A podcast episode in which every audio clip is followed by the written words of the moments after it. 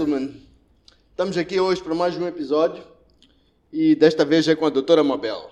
Mabel é psicóloga e é a minha segunda convidada do sexo feminino. Ela me fez perceber isto aqui, que este programa aqui está um bocado abundado por homens Uhum. e vamos tentar quebrar isso aí. E trago aqui a doutora Mabel para batermos um papo sobre um assunto que eu acho que é Relevante. muito saúde mental, doutora. Como estás? Tudo bem. Obrigado por ter vindo. Não podia deixar de vir, não é? Epá, eu. Não, epá, sei lá, obrigado. Estou feliz por ter-te aqui. A doutora Mabel é, já foi minha médica, é minha, já foi minha cliente, é minha amiga, é minha convidada. E conseguiu tirar um tempinho da agenda dela super busy para poder estar aqui, batermos um papo. Vocês sabiam que para ter uma, uma consulta com ela tem que ficar pelo menos o quê? Quanto tempo? Oito? Três semanas? Bom, os pacientes dizem que esperam, sim, umas duas semanas. Duas três. é. Isso leva-me a pensar que pá, a procura hoje por este tipo de consulta, este tipo de terapia Aumentou. aumentou. Ah, sim, Fala um pouco sobre isso, doutor. sim. ah, portanto, eu, Não, eu- espera, antes de falar sobre isso, fala uma pequena bio tua, doutora. Explica lá como é que tu estás aqui, onde é que. Como é que comecei? exatamente. Claro, só para as pessoas estarem. As pessoas te acompanham, tu és uma pessoa famosa nas redes.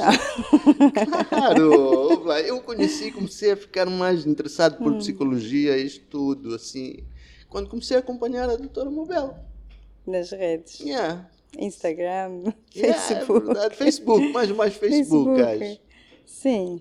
Ah, pronto, o que, é que queres saber? Como é, que come- como é que comecei Quantos esta anos estás a trajetória? praticar para já? Bom, para já acho que Quem olha para ti assim pode pensar que a doutora Mabel ainda parece uma menina, uma jovem. Por acaso, por É. acaso acontecem situações hilárias, não é? De- É, de- diga lá. desta, desta, desta impressão imediata, não é? De- das pessoas que, que, pronto, olham para mim e, e- e pensam, bom, uma jovenzinha, não é? Uma Sim, eu espero que esteja... está, está. que fique jovem ainda por muitos largos tempos. Mas, bom, principalmente aqui, não é? Jovem aqui, não é? Não, yeah. Tudo está aqui, né? Começa Yeah, aqui, né? Tudo começa aqui, verdade. Eh, então, são, são 20 anos já a trabalhar. São 20 anos. Portanto, há 20 anos, eu neste momento estou com 47, a caminho dos 48. Então, comecei esta trajetória, eh, portanto, a minha formação em psicologia, portanto, eu começo em 1997. Portanto, em 1997, antes disso, então eu, eu decidi que queria fazer este curso.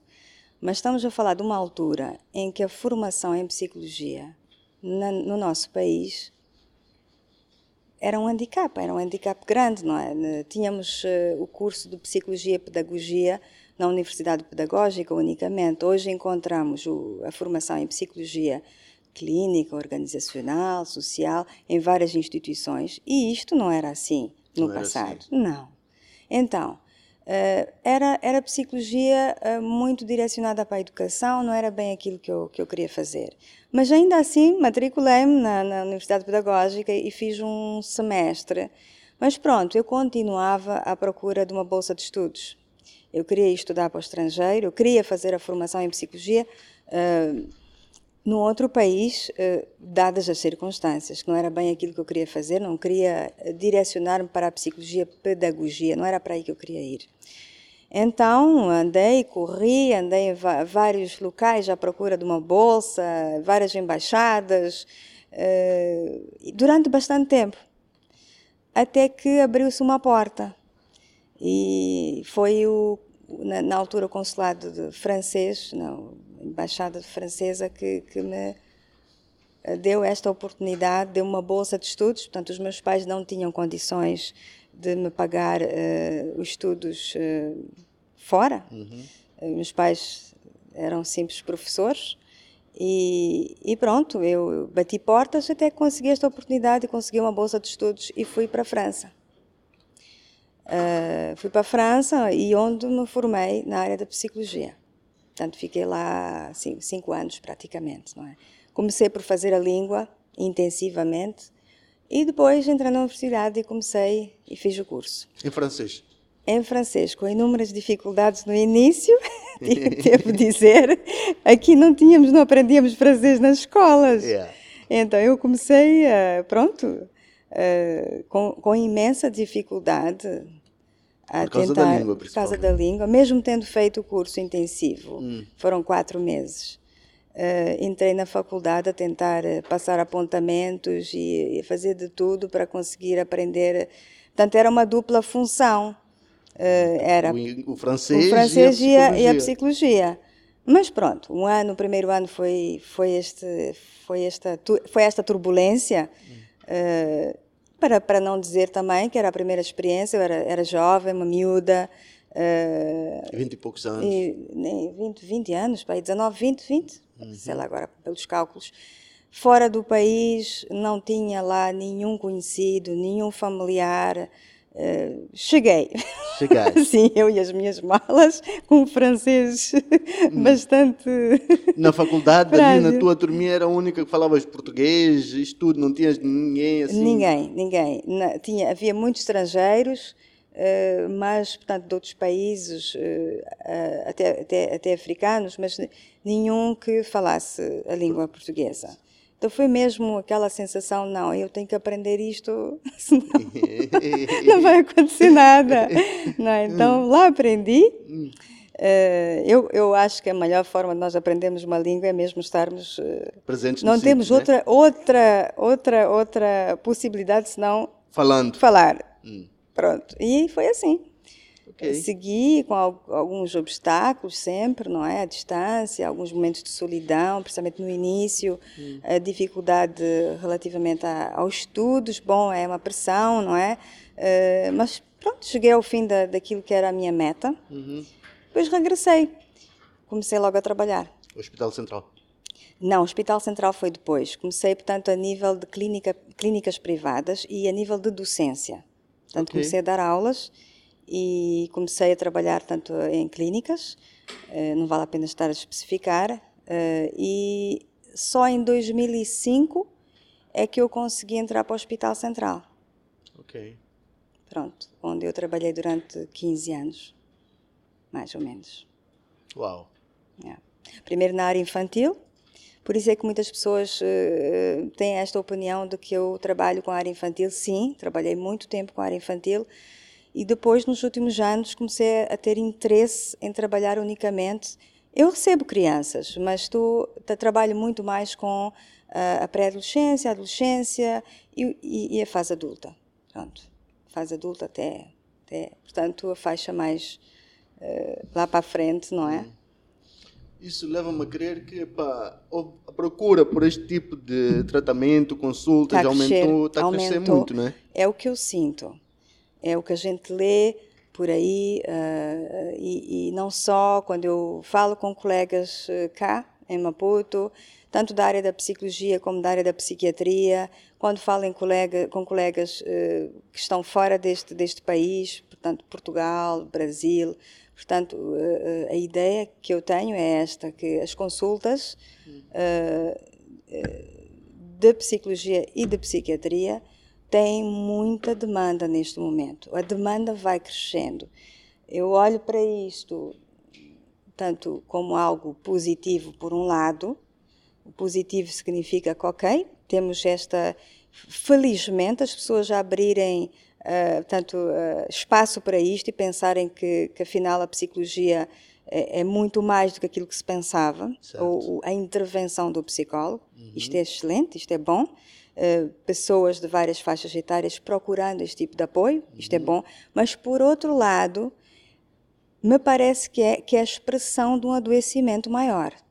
Expressão de quê? Não percebi. De um adoecimento, maior, Adoecimento maior. a vários níveis. Portanto, eu, eu olho para esta procura com estes, estas duas vertentes, estes dois lados, não é? Sim, Tem um lado bom que as pessoas Ah, felizmente, porque é preciso o ter um estereótipo, não havia muito estigma e continua a haver. Eu sempre pensava, Uhum. antigamente, antes pensava que, olha, a concepção, a percepção que tinha que era que para psicologia é só para a Europa, para a América, estes tratamentos, os shrinks, exatamente. sentar. que povo africano epá, E nada- e nada a ver, mesmo, eh, não, não precisava, ou é uma coisa mesmo Uhum. para os brancos, como se dizia. Portanto, Mas agora nota-se mesmo que existe As pessoas começam mesmo. a perceber que, afinal, eh, a intervenção do psicólogo é necessária, é, é pertinente Hum. em várias situações, em vários contextos, não é?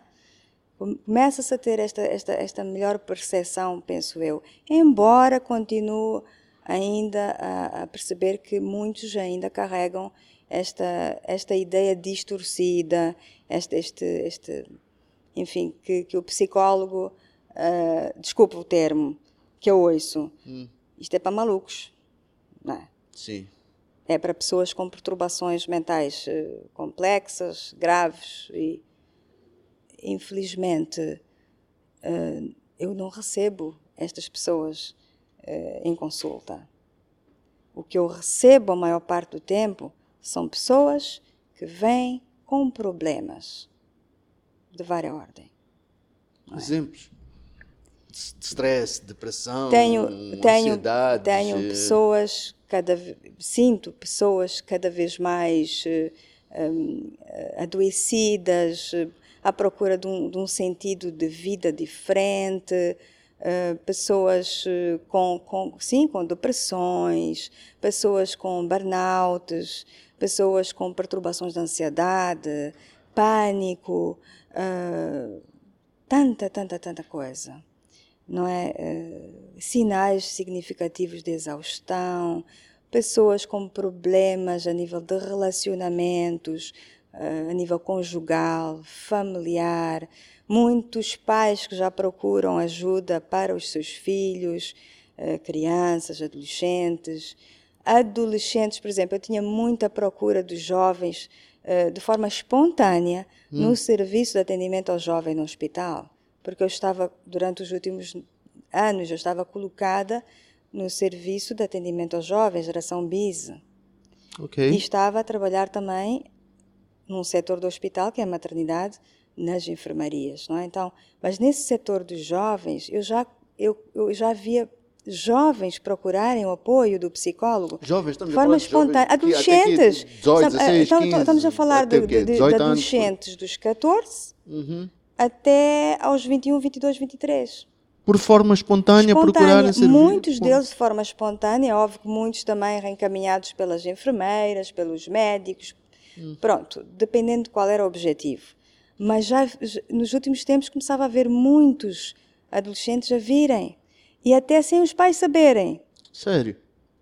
Sem os E- pais saberem. Sim, às vezes não, se eu disser que eu vou a um psicólogo, eh, os meus pais vão me criticar, os meus pais não me vão deixar vir, meus- não é a maioria, atenção, mas Ok. eu tinha este tipo de experiências em, em consulta. E às vezes eu estava muito tempo a, a negociar com o adolescente ou com o jovem a, a- a vinda dos pais. Vamos lá, olha, conversa com os pais, diz que realmente estás a precisar. E tu temos alguns pais, portanto, não aceitam, não querem. Temos uns até que comentam, mas uh, aquilo que vais conversar com a psicóloga não podes conversar comigo. Não é a mesma coisa, porque nós, nesta posição, temos um lugar neutro. A Imparcial, nossa neutralidade, exatamente, nos permite avaliar o que temos como problema com muito mais objetividade. E sem aquela ligação emocional que pode interferir. é? Se há uma ligação de amor, logo Há condicionamentos. Exato. E não, não vamos estar capazes, provavelmente, de ajudar. Mamãe e o pai têm que entender que a ajuda que eles podem dar pode ter um limite. Não é assim? E que muitas vezes o seu, a sua criança ou o seu adolescente não vai comunicar determinadas coisas para não ferir, para não magoar, mas que está em sofrimento. Eu arrisco-me a dizer que, com a minha experiência há anos, eu tenho visto que há muitos miúdos sozinhos nas suas próprias casas, desacompanhados nas suas próprias casas, cada vez mais abandonados nas suas próprias casas, nas suas famílias. Isso mais, mais por quê? Por causa dessa vida agitada que todos nós levamos. Não Exatamente. temos tempo para nada, praticamente. Exato. Não há a tempo. vida corrida. É uma vida, as pessoas estão em, eu costumo dizer que as pessoas estão em piloto automático. Estão num registro em que muitas pessoas deixaram de ter tempo para aquilo que é importante. Aquilo, eu não digo que o trabalho não é importante, não digo que, pronto, atividades de trabalho e outras não sejam importantes, mas estão a, as pessoas, muitas pessoas estão a perder de vista aquilo que realmente é importante. A qualidade das relações começando em casa. Muitas vezes há, há crianças e adolescentes que vêm para as consultas e são a expressão, a consequência de alguma coisa, de alguma disfunção familiar, de alguma desorganização, de algum caos dentro de casa ou até mesmo essa solidão. Não é assim? Então, algumas vezes tem que fazer uma intervenção com a família também. Não só com aquela criança. De que é que me serve tratar aquela criança se eu não for intervir perto daquilo que é uh, todo, todos os outros fatores dentro do espaço familiar que podem estar de alguma forma a fazer eco e a interferir com o estado emocional daquela criança ou daquele adolescente, não é assim? Mas, doutora, isso aí, por meu ver, pela minha percepção, isso é um mal da, da atualidade. É. Nós agora, sim, sim, mas temos. Eu, eu, eu olhe bem, olhe bem. Estas maquininhas aqui. Hum, estas mesmo. Estas estão a ocupar um espaço gigante na vida das pessoas. Faça a experiência. Entre, por exemplo, num café ou num restaurante, num espaço público, onde você vai encontrar todo tipo de pessoas, se calhar. Vai encontrar casais, vai encontrar famílias. Olhe bem para as mesas. 90% Você vai ver que a tá maior parte das pessoas estão com o seu telefone na mão. Você encontra casais que estão sentados os dois e não há diálogo praticamente. Cada um está com o seu telefone. Eu pergunto: o que é que foram fazer ao restaurante ou ao café? Famílias inteiras numa mesa e não se falam. Aquela interação que existia lá para trás. Aquele aquela vontade de querer estar com as pessoas. Estarmos juntos estarmos uma, sentados à mesa Yeah. conversarmos rir, rirmos falarmos sobre o que está acontecendo nas nossas vidas. E está a desaparecer.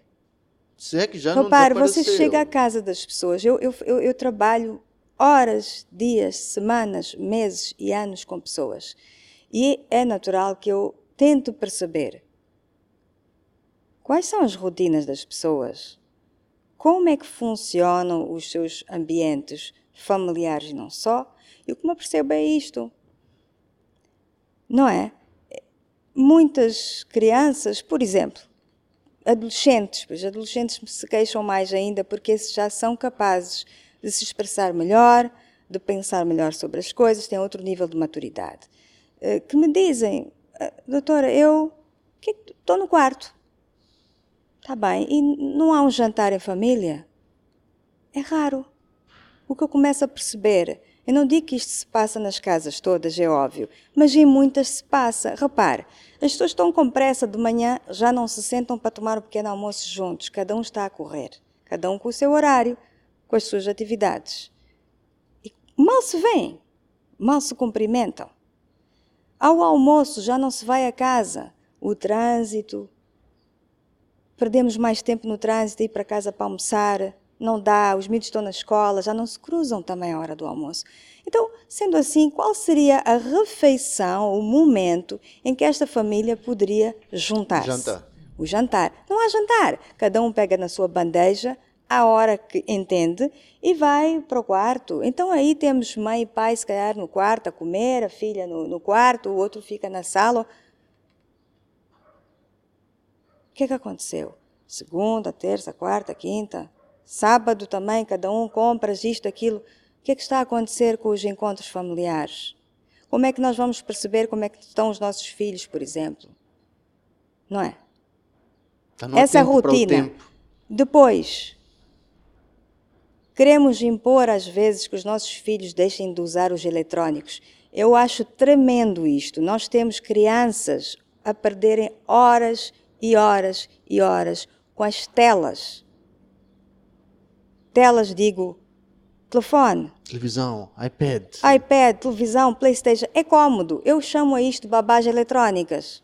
Nós largamos os nossos fi filhos, às vezes, até por uma questão prática. Comodidade Uma criança, olha, nós. toma lá o iPad, brinca aí um bocadinho, porque estão muitas pessoas estão ocupadas, estão a correr, tem muita coisa para fazer, eu entendo. Mas já há uma fatura a pagar sobre isto. Então, nós temos estas crianças, esses adolescentes que passam, e adultos que passam muito tempo nas telas. Como é que nós queremos, que autoridade nós podemos ter enquanto adultos para dizer ao nosso filho para não estar tanto tempo na tela, quando Nós, nós próprios estamos a fazer? Não é? Que Quantas situações não há que um filho ou uma filha quer a atenção do seu pai ou da sua mãe e ela está no telefone? Olha, mãe, mãe, olha, quantas cenas dessas eu já vi em cenários fora de casa? Cenários onde há várias pessoas. Quantas vezes eu não observei? Porque, infelizmente, eu sou muito observadora. Esta foi uma das, esta foi uma das eh, vamos dizer, características minhas que até levou à escolha deste curso. Desde pequenina, sempre fui muito observadora das pessoas. Então eu observo, não por eh, maldade, não por eh, um aspecto crítico, crítico, aquele lado Uhum. para da ver a crítica, não. essência só, Mas eu estou a observar as pessoas, como elas se movem, como elas falam umas com as outras, como interagem, como, não é? Como se Action, comportam. reactions. Toda aquela linguagem não verbal, às vezes, que diz muito de alguém. A gente conhece muito. Uhum. Muito, muita. Nós temos, nós conseguimos muita informação só vendo, olhando, observando. Então, quantas vezes eu não vi já crianças a quererem a atenção de um pai e de uma mãe? Olha, mãe, olha isto, olha o que, é que eu estou a fazer, mãe, olha o que eu estou a fazer. Sim, sim, sim, filho, sim, sim. Sim, a mãe já vai aí, o pai já vai aí. Telefone. O que é que há no telefone que é tão mais importante? Aquele momento vai embora. Aquele momento, como muitos outros, vão ir embora. Aquela criança vai crescer. Nós não vamos mais ter tempo nas nossas vidas para acompanhar todos esses momentos. É óbvio que não podemos acompanhar todos. Aquela mesma criança vai chegar a um ponto em que já não vai ter interesse em passar tempo com os seus pais.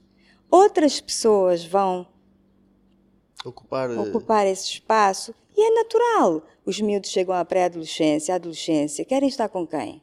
com outras Com os pessoas, seus pares.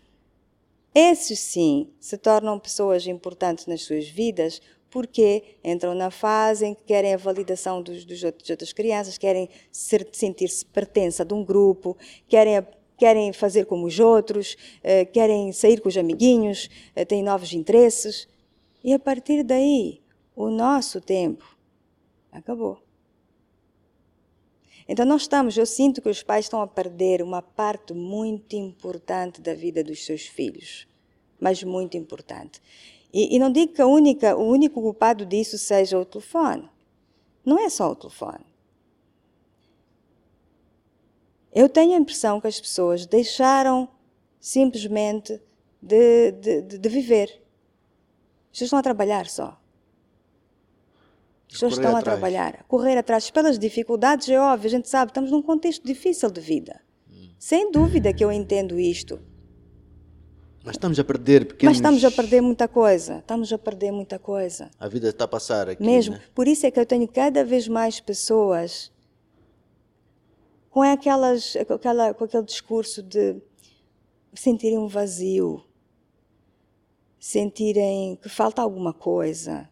Daí talvez o aumento deste tipo de doenças, Isso né? é um adoecimento, exatamente. O adoecimento começa aí quando nós perdemos um pouco o sentido das coisas, nos perdemos de nós próprios, quando vamos chegamos a uma consulta sem, sem sabermos muito bem o que vamos lá fazer, e, mas temos aquela, aquela, aquela, aquela, vamos dizer, aquela experiência interior de, de vazio, de, de mal-estar, de não me sinto mais eu, ah, não sei quem sou eu, ah, perdi, perdi-me em algum momento, ah, não sei bem mais qual é a minha essência, ou estão em situações relacionais ou situações de trabalho que na verdade estão a- destruir, a destruir a sua essência, não é?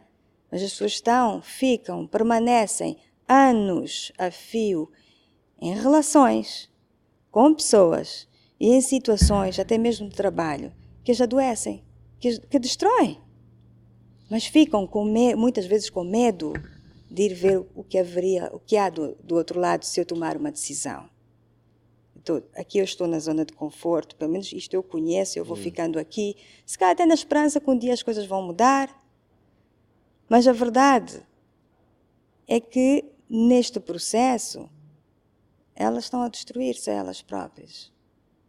Então, tenho muita gente com estas queixas. Como é que se explica que meninos, crianças e adolescentes, principalmente adolescentes, tenham queixas desta natureza?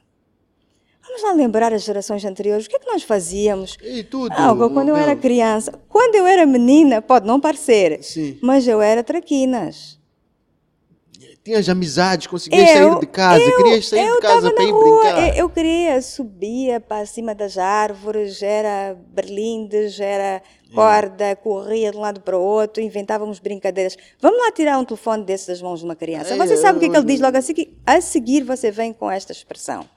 E agora o que, é que eu faço? E agora o que, é que eu faço? Estamos a matar a criatividade dos miúdos. Já não sabem o que vão fazer se a gente tira este objeto das mãos dependência, né? Uma dependência muito grande, atenção. Yeah, é uma dependência, isto, um vício, uma E isto já temos pesquisas, já temos estudos que comprovam que quanto mais tempo em que a criança e o adolescente, principalmente a criança e o adolescente, está preso, e nem digo no adulto, também estamos, temos muitos dependentes aí, uhum. né? nós já andamos com isto quase que parece uma, um, um membro. Yeah. É um membro, é um mais membro, temos um sim. membro, já é uma mão. Não já. consegue sair de casa não, não, não. isto. As pessoas já vão para todo Opa. sítio, para a casa de banho, para isto, para aquilo. Todo sítio está o telefone. E repare quando se apercebem que já não têm o telefone, parece que entram numa pânico. crise, pânico total. Telefone, o telefone. Yeah, eu sei, Já passamos isso. Não estou, da... posso mandar esquecer o telefone, não interessa é de mandar alguém buscar, é de deixar o que estou a fazer para ir buscar. Sem dúvida. Então vamos ver, a gente tira esse telefone, tiramos o eletrônico da mão da criança e do adolescente. E eles estão ali um tempinho à deriva, perdidos. Não tem mais nada para fazer. Não sabem o que é que vão fazer. Entende? Então, Sim, passam é um... muitas horas. Há estudos, isso. há vários estudos.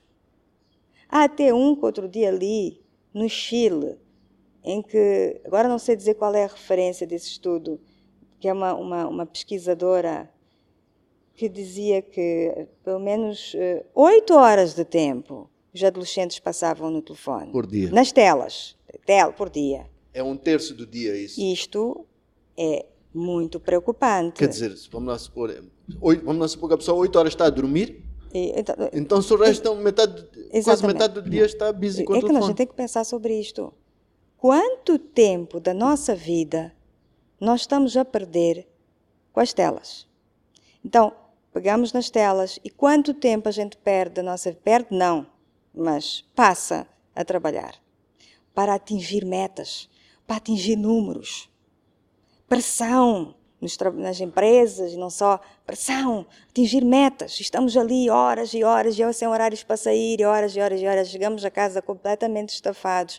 Os adultos chegam a casa sem, sem tempo, sem paciência. Para gerir o quê?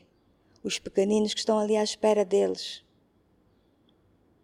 Yeah pequeninos, né? Adolescentes. Adolescentes, estão à espera deles, não é? E, e, há um dia que eles deixam de esperar. Então é um indicativo mau quando a gente começa a ver estas crianças e estes adolescentes a passarem muito tempo no quarto. Então depois tem os pais que me dizem, vêm queixar-se, pois é, um adolescente está no quarto, não sai de lá, o meu filho também. A pergunta é, quando é que isto começou a acontecer?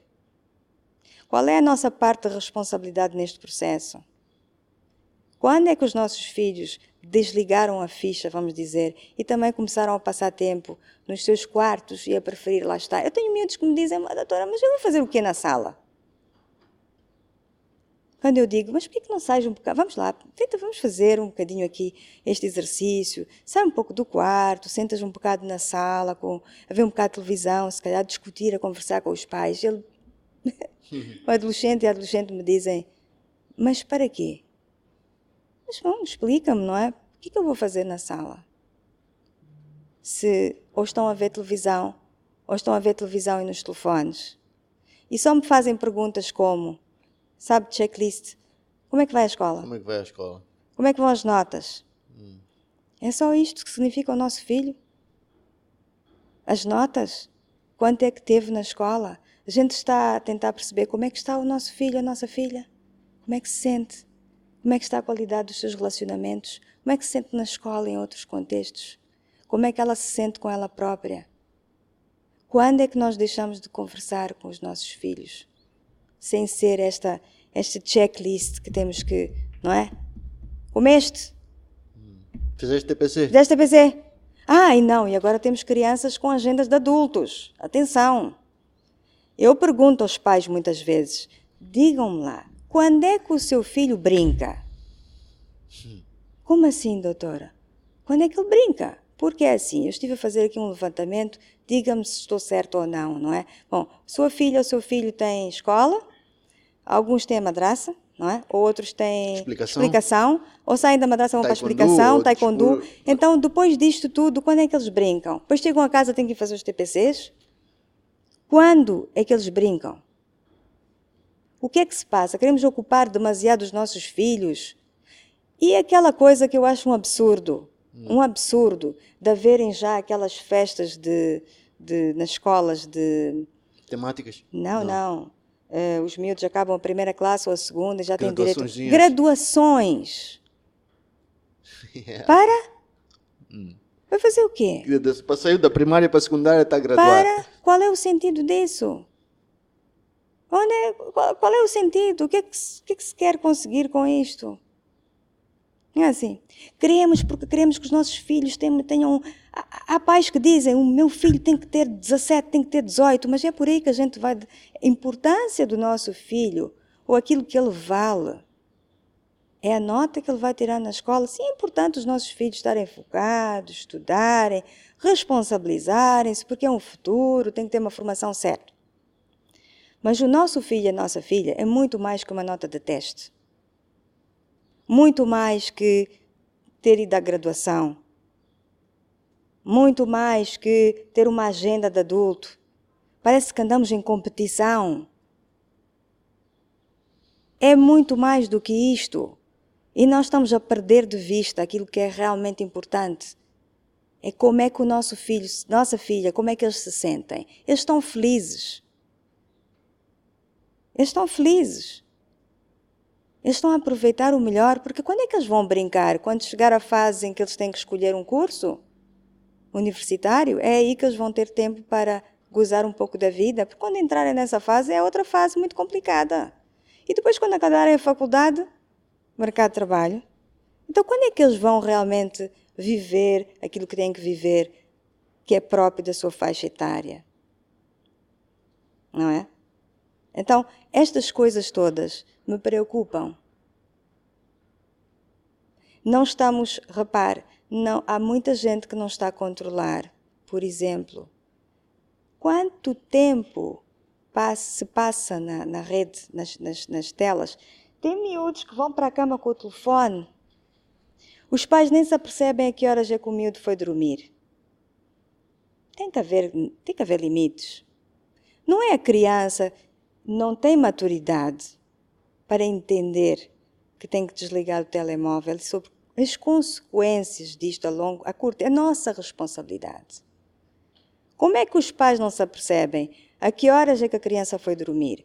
Como é que nós esperamos que o nosso filho ou filha tenha, eh, no dia seguinte, capacidade para estar atento, concentrado nas aulas? Miúdos que dormiram, eh, se calhar, quatro, cinco horas, que no dia seguinte estão sonolentas, que vão para a escola e há uma queda do desempenho escolar. Temos muito mais queixas por parte dos professores em que as crianças estão agitadas, agressivas, desatentas, com dificuldades a nível de concentração, irritáveis, facilmente irritáveis. Ei, doutora, já estou a sentir aqui. é verdade, meu. Isto na minha casa, por exemplo, vou dar um exemplo. Há dias estava a conversar com um amigo meu, estava lá em casa, estávamos a bater um papo. Tenho dois filhos. Um vai fazer 14, outro vai fazer 5. Então eu noto, por exemplo, eu estava a comentar, ok, o mais velho, quando cresceu, ainda teve um tempo, ok? Teve um tempo onde conseguiu fazer algumas dessas coisas, porque nós também, como pais, tínhamos ainda mais um bocado de tempo, ainda não estávamos também grudados nas telinhas e é verdade. Estamos mesmo. Não estávamos ainda, ele ainda teve um tempo, não era aquela coisa que quando ligava a televisão havia de encontrar uma Smart TV, havia de encontrar YouTube, havia... Uhum. Ok, ainda cresceu, ainda teve um tempo para ir saber o que é um DVD, ir buscar um filme, ir pôr, esperar ver desenhos, bonecos animados, coisas. O mais novo já cresceu Enquanto nós é que estamos a fazer isto. É, está a chorar, está chato, está aqui, toma. Está aqui, toma. É? E ele já com esta idade, eu sinto mesmo que ele está nesse... Mas os principais Hoje nós tiramos, sim. porque estamos a tentar... A desmamar. Achar, a desmamar. Fazer um é. detox. É. Mas qualquer oportunidade que o menino tem, qualquer coisa, posso, pai, posso pegar com o telefone? Mãe, vais me dar telefone? Ok, nós até dizemos, oh, se tu te portares bem, este fim de semana vou te deixar brincar com e conseguimos notar que ele Há uma mudança. Logo. Mas é uma, e depois, vamos lá ver quais são os perigos destas crianças estarem nas plataformas, na rede, na internet. Quais são os perigos? Exposição. Há vários. Não é? O que é que eles estão a ver? A gente tem um controle sobre Nada, que, que conteúdos estão a ver. Não. Há miúdos a verem pornografia. Yeah a gente não controla. Haverem conteúdos completamente inadequados para aquelas cabecinhas que ainda não, não estão completamente desenvolvidas. O que é que eles estão? Olha, temos, temos, temos uh, territórios que eu considero uh, uh, perigosos nestas redes, temos pessoas que estão ali à espreita, Adultos à espreita de contacto com crianças, a pedofilia. Pedofilia. Como é que nós controlamos se o nosso filho está a comunicar com um adulto ou com uma criança? Temos o que mais? Temos, infelizmente, estes, estes, estes espaços na, na internet que incentivam subtilmente ao suicídio. Temos jogos perigosíssimos na rede. Não é? Eles estão a ver o que muitas vezes são filmes, YouTubes, eh, músicas que incentivam aqui ao consumo de bebidas e outras drogas, coisas, e drogas. Coisas Nós temos hoje miúdos de 11 anos que agora a febre é o vape. O vape, aquele... Agora é isto a febre. Pais que vão encontrar isto nas sacolas dos miúdos com 12, 13 anos, 11, que é isto? Estes vapes estão a ser vendidos aí nas bombas de gasolina. Estão ali expostos, não é? Há outros perigos nas redes. Muito mais, há muitos perigos pela internet. Então, o acesso fácil dos nossos filhos a tanta, tanta coisa. Há, há, há, há pessoas que trabalham com isto, hum, vamos com especializações mesmo, que trabalham com, com a área infantil, enfim, a área de educação infantil ou eh, psicologia direcionada à, à, infância e não só, que já começam a, a, a falar sobre uh, quando, com que idade é que as crianças deveriam ter acesso. ter acesso. Para já até os dois anos. Zero de tela. Imagine. Até os dois anos de idade, zero. Dos dois em diante até os onze, muitos consideram que os miúdos deviam passar no máximo uma hora e meia, duas horas nas telas. Máximo por dia. Hum. A partir dos 14 anos se cai um pouco mais, mas controlado. Bom, isto é teoria, está, doutora. é só teoria, porque a realidade mostra o oposto. As crianças não têm, eles têm que desenvolver outras áreas do cérebro Repare, os miúdos agora não conseguem ler. Adultos não conseguem ler, ler, ler, fazer uma leitura de um livro. Cansam-se rapidamente. Cansam-se rapidamente. Porque a leitura de um livro exige uma exige, concentração. Exige, cansa mais, não é? Temos que fazer uma, uma leitura mais. Não, é? não, estamos habituados àqueles textos pequenos, curtos, de fácil leitura, não é? E- e- Seletiva mas, mais, eh, né? Que tu que ah, vai- já leste um bocadinho, não te interessa, sim, estás a vai- passar, é- estás a este tipo de leitura vai, vai, vai, vai, vai, vai implicar eh, um, certo tipo de, de, de- de vamos lá ver, de, foco e de capacidade, vamos dizer. Então nós já, já nem conseguimos ler. Dê, dê lá um- um- uma página, um miúdo para ler. Nada, eu já fiz esse exercício com meu filho, doutora. Já lhe dei um livro, já dei uma coisa, filho, quero que tu me leas este livro, depois fazer um resumo, alguma coisa. Ah, esquece. Não. Não acontece. Nem interessa. Se lê, é porque tem que ler livros de escola, mas nada. Pronto. Então, esta é uma, é uma outra consequência, não é? E- Mas, doutor, isso aí é, muito- é preocupante, no sentido que, ok, tu como médica, psicóloga, estás a ver, viver isto aqui, as pessoas estão à procura. Nós somos os, as- como é que não vou dizer que somos os- nós somos as pessoas que estamos a fazer, que estamos a causar isso. sim. Não é? Consciente, inconscientemente, isto está a acontecer em todas as famílias hoje, doctor. Quase todas, sim. Não, não, não é exceção, eu posso dizer, é, sim, sim, se houver sim, exceção, deve ser mesmo muito. Estamos com o telefone, epá, a saúde mental nossa, como é que está, doutor? Nós, como, é, como é que a expectativa de vida, tudo isso, como é que nós Mas estamos? nós temos, vamos para bem, outros perigos, expectativa de, vamos lá ver. Ainda continuam com as crianças, já vamos aos adultos, mas continuam as crianças. Repare, nós temos, os níveis de obesidade infantil estão a disparar em todo o mundo. Porquê? Então, as crianças estão estáticas, paradas no sofá, nas cadeiras, na cama, não se exercitam, não fazem desporto, não se deslocam, não correm como nas outras gerações nós corríamos e gastávamos muito, muito mais energia. Níveis de obesidade e outros problemas de saúde. A alimentação das crianças está um caos. Chips, chips, não Junk é? food. Junk food, refrigerantes, toneladas de açúcar nas bolachas, nos bolos, na quantidade de açúcar e açúcar, açúcar, açúcar provoca dependência. Então toda estas, esta alimentação deficitária que as crianças estão a fazer, e adolescentes e adultos, porque é o, é o que nós conseguimos comer rapidamente, como andamos a correr, não Yeah, temos tempo para preparar temos as nossas refeições como deve ser. Apanhamos aquilo que- que é mais fácil. Uhum. Bolachas. que mais? Hambúrgueres, Hambúrgueres, coisinhas, óleo, batatas fritas. batatas fritas. É o que comemos. Os nossos filhos também com- Oh, comem isso. Jesus. E a gente compra, trazemos o rancho para casa. E- e- A gente não, eu não.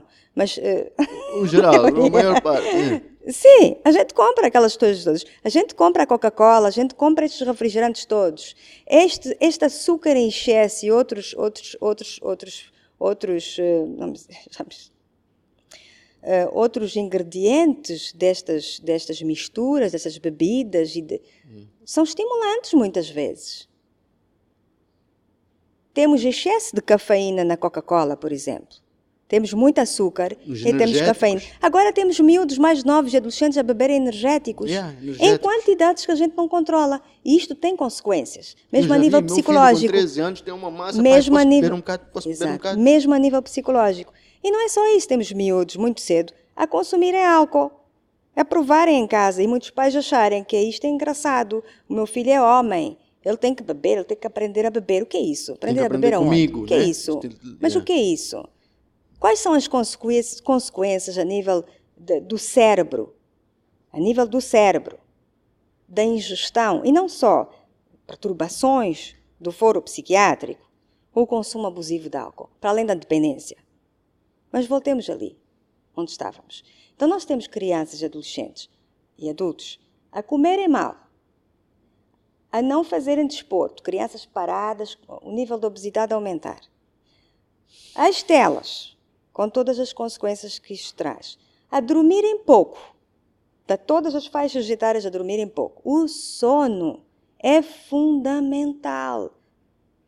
Ele tem uma função, tem várias. Tem, tem várias funções o sono. Então, encurtamos o, o número de horas de sono e as pessoas acham que isto é o máximo. Não é? Eu vou ao ginásio, acordo às quatro da manhã e vou ao ginásio. O que é isto? E vai dormir a que horas? Às 23. Ok, quantas horas dormiu essa pessoa? Então vamos lá. todos estes fatores, desde uma péssima alimentação, sem tempo para descansar, poucas horas de sono, a adição dia -dia. A, a, substâncias uh, diversas, correria. Então vamos ter o quê? A, a curto e a longo prazo, o que é que nós vamos ter? Doenças orgânicas, doenças mentais. Mais cedo ou mais tarde, a fatura vai chegar. As pessoas não têm qualidade de vida. Sabes, doutora, vou te confessar uma cena. Eu, neste momento, vou falar de mim. Estou numa fase dessas. Estou a fazer consulta com psiquiatra. O psiquiatra está-me a dar medicação. Já estou há três meses, porque, porque também estava a passar por essa fase que sentia-me desmotivado, sentia-me tudo isso. Não conseguia dormir, eh, sono era isto tudo. Mal-estar, eh, desfocado. Uma das razões que me fez criar este podcast foi isso eu precisava mesmo de sair, procurar fazer alguma coisa mesmo. Não. Encontrar um sentido. Encontrar uma um outra coisa para mim. Até hoje estou a fazer vivo isso. As pessoas perguntam como é que. Olha, tu tiveste um acidente desde que depois nessa condição e tal. As pessoas admiram como eu não tive um acompanhamento psicológico, por exemplo, numa altura em que eu pudesse precisar mais. Não sei como, uhum. mas também foi, já faz 20 e tal uhum. anos, os tempos eram outros e conseguimos superar e fazer estas coisas. E hoje, já tendo quase. Epá, vamos lá ver, não, estou bem, né? tenho um trabalho, família, tudo isso, estou a conseguir fazer. Estou eu já a viver este, este bloqueio, esta necessidade, esta dependência, isso tudo que é depressivo. Yeah. Então, eu sou uma consequência disso. Temos, nós, eu, se me perguntarem, há uma receita para melhorar esta situação? Eu não tenho nenhuma fórmula mágica, não é uma fórmula mágica, mas acho que cada um tem, cada um de nós tem que parar, parar esta correria, não é? E começar a questionar uma série de coisas. Onde é que eu estou a perder o meu tempo? O que é que é prioritário na minha vida hoje? o que é que está a acrescentar na minha vida? E tudo, quando falamos disso, estamos a falar de amizades, uso de telas, família. Família. Estamos a falar de muita coisa. Do que é que é prioritário? Eu costumo perguntar às pessoas: quando é que foi, a, por exemplo, quando é que foi a última vez que. Eu vou lhe perguntar assim. Hum, vamos. Quando é que foi a última vez que você abraçou a sua esposa? Um abraço um bom abraço. Espero que tenha sido recente. Mas quando é que foi a última vez? Yeah. Faz um tempo. Faz um tempo. Esse abraço, assim. Aquele abraço. Hum.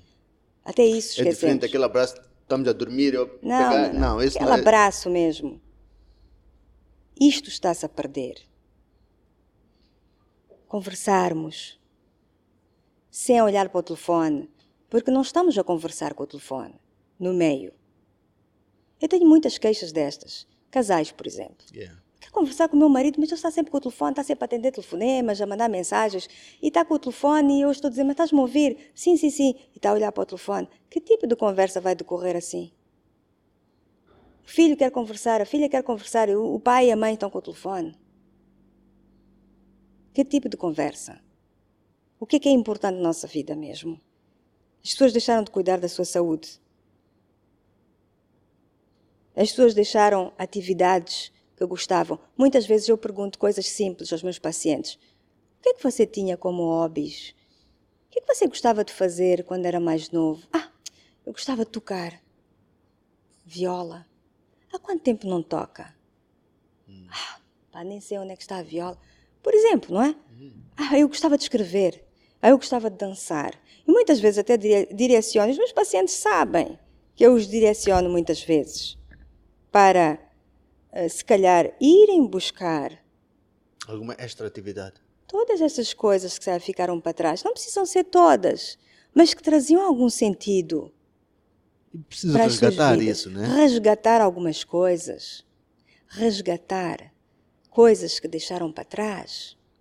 Parar um pouco. As pessoas estão, quando eu digo correr, repare, as pessoas tomam banho às pressas, as pessoas vestem-se à pressa, as pessoas nem sequer têm tempo para olhar para o espelho, as pessoas bebem, comem à pressa. Já estão atrasados. Estão atrasados. Tudo é à pressa.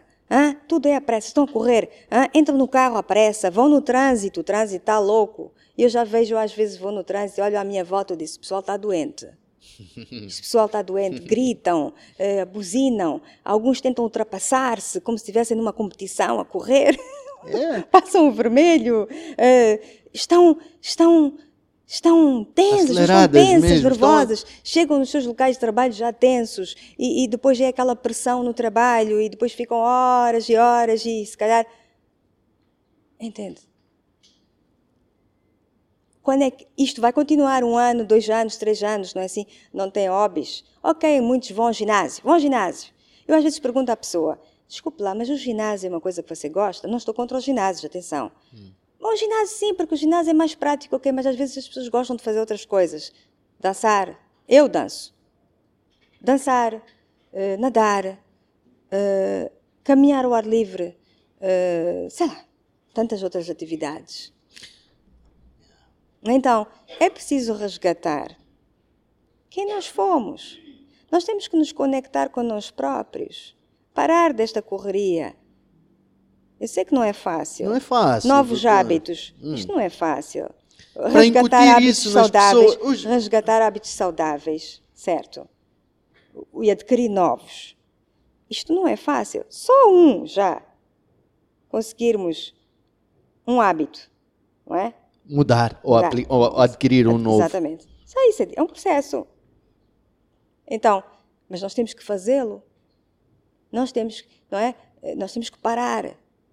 Hoje fala-se muito em mindfulness, que é atenção plena, que na verdade o objetivo é isto: nós estarmos uh, genuinamente uh, atentos ao instante em que estamos. Este travar, parar, uh, apreciar o momento que nós estamos, por exemplo, a beber um café e que estamos a conversar com alguém, olho no olho. Não é? Nada, doutora, isso aí. Não existe. é que nós estamos a cuidar do nosso corpo, da nossa pele, da nossa alimentação, dos hábitos nocivos. E não só. Nós teríamos que fazer este trabalho e teríamos que fazer algum detox. Certo? Um detox às vezes pergunto às pessoas: mas diga-me lá uma coisa, tudo o que você está a ver nas redes faz-lhe bem? Todo este mundo de pessoas que você está a seguir, os sites, o WhatsApp também WhatsApp, pior, né? yeah. grupos que não acabam mais. Estamos grupos a seguir que pessoas mais. que não nos acrescentam nada de valor. Passamos a vida a a, a dar atenção a. Temos, só temos agora praticamente notícias más. Notícia é quando é má. A gente liga, liga a televisão, rebentou isto, uma guerra ali, morreu a pessoa X, morreu aquela pessoa, a gente está a absorver isto, absorvemos isto. Negatividade. Negatividade, tudo. muita negatividade. Sim, temos que prestar atenção ao que está a acontecer no mundo, mas repare, ninguém vai noticiar coisas boas. Ou praticamente não vão. Certo? Já não é notícia isso. Não dá dinheiro. É, um, é uma. É, um, é? É, é, outro mundo esse. Isso é outra coisa já. Nem hum, quero entrar aí, yeah. mas a verdade é que, pronto. Por que, que, não, não, não, por que, que não nos conectamos a coisas realmente porque é mais fácil desconectar, doutor. Eu acho que é mais fácil tu não prestares atenção, é mais fácil tu desligares, é mais fácil, se calhar, tu preferires, ok, não vou bater de frente, não quero discutir, não quero levar. Ok, pá. Sim. Não é? Sim. Eu acho que é mais fácil hoje as pessoas não enfrentarem os problemas, preferem, se calhar. É a minha opinião, né? Vais-me corrigir.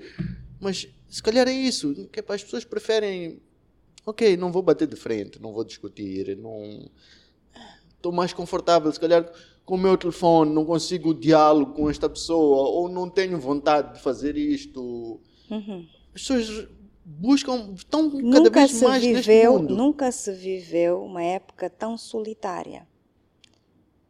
As pessoas estão muito solitárias. Esta nossa era. Era, sim, esta nossa era. Há cada vez mais pessoas sozinhas acompanhadas, mas sozinhas. E se calhar acompanhadas de muitas pessoas. Se calhar metade delas não interessam estarem ali. Daí nós temos realmente que começar a fazer uma triagem. Temos que fazer uma triagem. Do que é que acrescenta?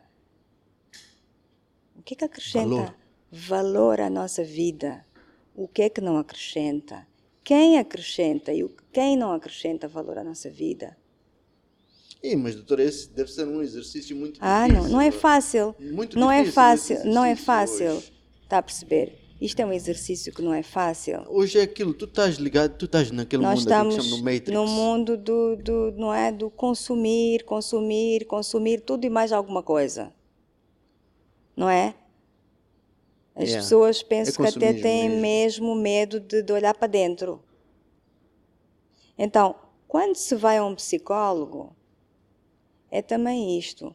É a pessoa que escolheu olhar para dentro. A pessoa que escolheu cuidar de si. A pessoa que escolheu ter um espaço para refletir sobre a sua vida, sobre o que não está bem, sobre ficar melhor. Eu acho que essa pessoa evoluiu. Essa pessoa cresceu. É o meu ponto de vista. Nós vamos ficar naquele registro que nós não temos que mudar nada, e não estamos bem assim, nós temos que pensar que se nós não estivermos bem, o nosso marido, a nossa esposa, os nossos filhos também não vão ficar bem. Não estão bem. Nós não estamos numa ilha. Nós temos que ter esta consciência, esta responsabilidade. Nós temos que cuidar de nós. Olhar para dentro, vermos como é que nós estamos. Cuidar de nós, porque nós temos outras pessoas que gostam de nós e precisam de nós. É ou não é? Então, quando a pessoa vai, escolhe procurar ajuda, eu tenho muitas pessoas, eu costumo dizer, essas pessoas parecem que caminharam um longo deserto e finalmente chegam e aquela sensação que eu tenho que a pessoa está exausta, sabe aquela sensação que aquela pessoa está envelhecida, está cansada, andou um longo deserto, chegou ali e muitas até, eu tenho situações que as pessoas sentam, começam a chorar. Começam a chorar. Foi já muito difícil fazerem a escolha de virem até ali. Porque não é fácil ir. Não é só ir a uma consulta de psicologia. Precisa estar disponível lá para entregar. Exatamente. Eu vou, me, eu vou entregar a minha vida a alguém. Posso confiar. Que as pessoas estão cada vez mais desconfiadas e é normal que estejam. São muitas decepções, infelizmente. Então, entregar a minha vida a uma pessoa. Eu posso confiar nessa pessoa. Eu estou num espaço seguro. Bom, tem que estar, porque realmente eh, nós, como psicólogos, temos uma, uma, uma, uma, uma, uma bandeira, quase, quer dizer, nosso sigilo é supostamente um lugar seguro, confiável. Nós não podemos quebrar isso em nenhum momento. Nada pode sair daquele espaço. Tem que ser um lugar seguro. Então, depois a pessoa vem, vai se despir ali, As suas emoções, vai falar sentimentos. de tudo o que se passa lá dentro. Das coisas menos boas, também das coisas más. As pessoas sentem vergonha de expor determinadas coisas. Mas quando se dá esse passo, nem- a pessoa não, não precisa necessariamente ter um dis- distúrbio psiquiátrico para procurar ajuda. É um espaço de reflexão, é um espaço de crescimento, é um espaço de encontro consigo próprio ou própria. E nós temos alguém que está ali, que estudou, que se formou, que tem, está num lugar neutro, um lugar em que não vai julgar, em que não vai criticar, porque se fizer isso, então está no lugar errado. Errado. É melhor ir fazer outra coisa. Então, vai, eu acho que aquela pessoa se sentir bem naquele espaço, vai sentir-se hum, pouco a pouco, porque cada um tem o seu timing, não é? Timing. Há uns que se abrem logo facilmente no primeiro dia e outros que levam mais tempo e entende-se muito bem. processo, Isto, né? isto é um processo. Às vezes há pessoas que vêm pedir quase que uma fórmula mágica para saírem do lugar onde estão, mas é um processo. E eu tenho que explicar que isto é um processo e que é preciso confiar que vamos chegar a um bom porto e que eu preciso da ajuda da pessoa. Vamos trabalhar em equipe. Mas a sensação que eu tenho é esta pessoa vem de um longo percurso, já bateu a várias portas provavelmente. Tenho já pessoas que já estão as pessoas já foram bater em várias portas, nem preciso entrar em detalhes aqui. Já foram fazer de tudo e mais alguma coisa. Chegaram ali. Muitas ainda vêm não acreditando muito que podem melhorar. Muitos dizem, mas o psicólogo vai me dizer o quê? Que eu não sei. Que mudança é que ele vai trazer para a minha vida? Está aquele desacreditar ou não perceber muito bem qual é a função, qual é a nossa função. Eu não vou dar respostas prontas, eu não vou entregar nada de bandeja. É um processo. Teremos momentos maus, muito maus, hum. se calhar. Vamos mexer lá em caixinhas. Vamos desenterrar mexer, coisas. desenterrar coisas que as pessoas não querem ver nem ouvir. Que se calhar são essas coisas. São essas mesmas. Exa exa ex é? exatamente. Nós temos pessoas com histórias traumáticas muito grandes. E, e isso está ali, está lá. Não foi esquecido. Então, quando eu recebo estas pessoas, a gente começa um trabalho. É um trabalho que pode levar algum tempo, é um processo. Eu também tenho que cuidar daquela parte em que eu tenho que fazer tudo para aquele, aquela pessoa não desistir deste processo. Certo. Não é simples. Dependendo do problema, não é simples muitas vezes. Às vezes há desistências. Certo. E as pessoas desistem e retomam. Desistem e retomam. E a gente tem que estar ali para acolher. Com o mesmo, mesma vontade, com a mesma abertura. E sem crítica. Então, é isto que eu noto. Pessoas, muitas pessoas, cansadas, sem um sentido de vida, sem um propósito, uh, perdidas um pouco de si próprias, uh, tentando, tentando chegar a algum ponto, não é assim? Uh, algum equilíbrio. Diz-me lá, doutora, como lidar com essas situações na forma prática? Como é que nós podemos dar os passos para podermos epá, irmos nos desligar destas coisinhas e irmos ligando-nos a outras. Como é que a gente vai fazer para adquirir esses novos? Essa disciplina, doutora, não, não é fácil. Não é, não é fácil, né? Olha, por exemplo, lá está, eu não tenho fórmulas. Sim. Até porque nós somos todas pessoas diferentes, não é? O que serve para uma pessoa pode não, não servir, servir, para, para outra, outra, não é? Uh, mas, por exemplo, uh, quando eu acordo, se calhar só pego no telefone para ver a hora. Hum. Yeah. Eu não vou perder tempo de manhã a pegar no meu telefone. Primeira coisa. Eu não. Porque é assim, eu só tenho autoridade. Eu só posso ter autoridade. Autoridade, atenção, ponho entre aspas. Hum. Uh, para, para, para falar com os meus pacientes e não só sobre hábitos saudáveis se eu também estiver a praticá-los, certo? Claramente. Se não. Bad example. Yeah. Então, o que é que eu estou a fazer exatamente? Talvez começarmos por aí. Não que eu tenha que abrir o meu livro e dizer tudo o que se passa na minha vida não é isto, não é isto, não é isto, mas alguns hábitos, algumas práticas minhas. Por exemplo, eu não pego no telefone de manhãzinha. Eu tenho as minhas redes de trabalho. Eu já criei isto há um, muitos anos e o o principal objetivo era ajudar pessoas. Eu perguntava-me como é que eu como é que eu ajudo mais pessoas. Eu acho que tu foste a primeira psicóloga que eu conheço. Sim. A primeira psicóloga a ter uma página sim, sim, sim. nas redes. Como, como é que, eu, que... Exato. Como é que eu ajudo? Um, como é que eu ajudo mais pessoas? Como é que eu saio fora do consultório e eu posso eu posso fazer mais do que aquilo que eu estou a fazer?